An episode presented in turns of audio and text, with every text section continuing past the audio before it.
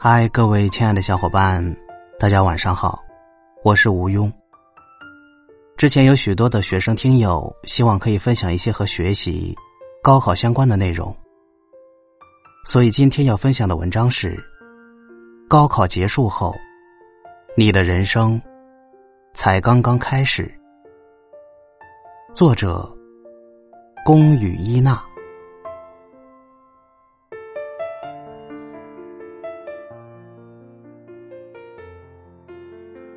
我曾经因为高中老师的一句话，日日惶恐。他说：“高考能够改变你们的命运，一考定终身。”很多人认为高考考得好，人生也将更精彩。这话一定程度上也没错，但是啊，高考只是人生成长过程中的一个仪式，它以考卷的形式，给你的十年寒窗苦读。画上句号，再去开启新的篇章。而高考分数，只是决定接下来三年或四年的时间里，你要去什么地方生活。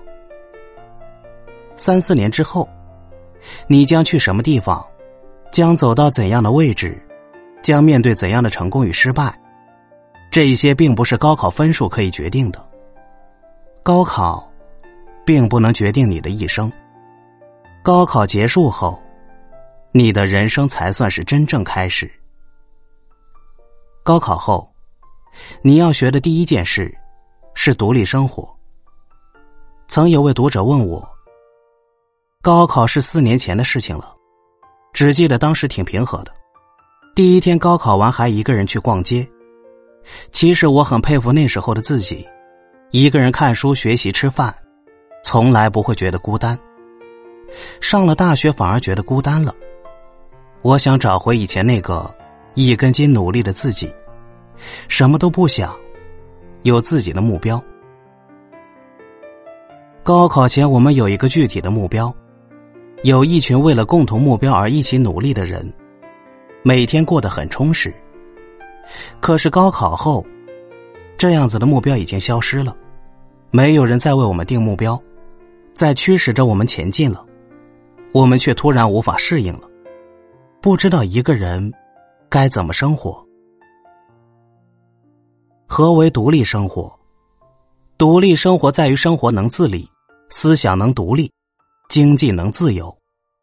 离开了父母温室般的呵护，独自一个人去外面经历风风雨雨，该如何学会打理自己接下来的生活？这些是高考后应该去学习的技能。思想的独立在于自己精神世界能够不断的丰富起来，能够克服孤独寂寞，能够有自己的精神追求，能够在合群人中有自己的特点，适当的不合群。高考后的你已经是成年人了，应该学会做一个断奶的孩子，不要总是汲取父母的乳汁，好好为未来盘算，看看怎么学会经济独立。减轻父母的负担。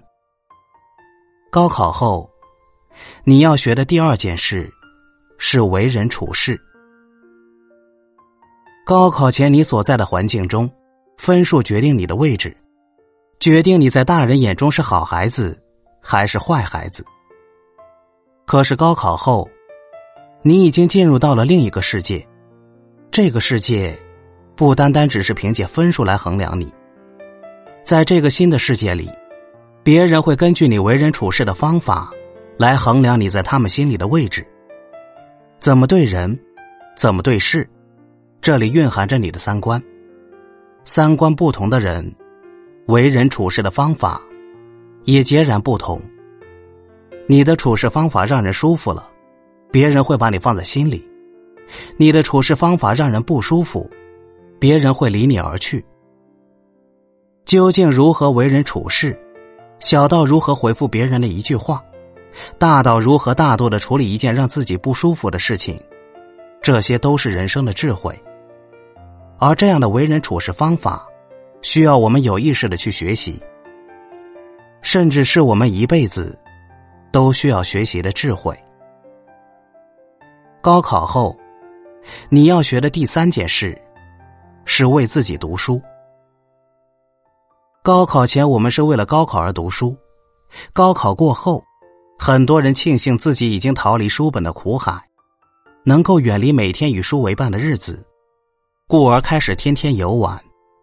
殊不知，高考前的日子，你是为了读书而读书；可高考后的日子，才是你能够真正为自己读书的时候。高考的结束，让我们迎来了更加广阔的空间。而我们究竟是从一个鱼缸跳往另一个鱼缸，继续挣扎，还是走向更广阔的空间，吮吸知识的甘露？这些取决于我们的眼界，取决于我们的思维，取决于我们的智慧。眼界、思维、智慧的提升，离不开平时读书的积累。人应该学会终身学习，而不是随着高考的结束。而结束学习。高考后，你要学习的第四件事是交友。人生最珍贵的是有三两好友，彼此互帮互助，共同成长。有些人身边经常有成群结队的朋友，有些人却总是孤独一人，没有任何的朋友。有些人总是全心全意的为朋友考虑。去帮助朋友，可有些人却总是想着处处压榨朋友；有些人想着与朋友共同成长，可有些人却看不惯朋友的好。不同的交友方式，决定着你的交友层次。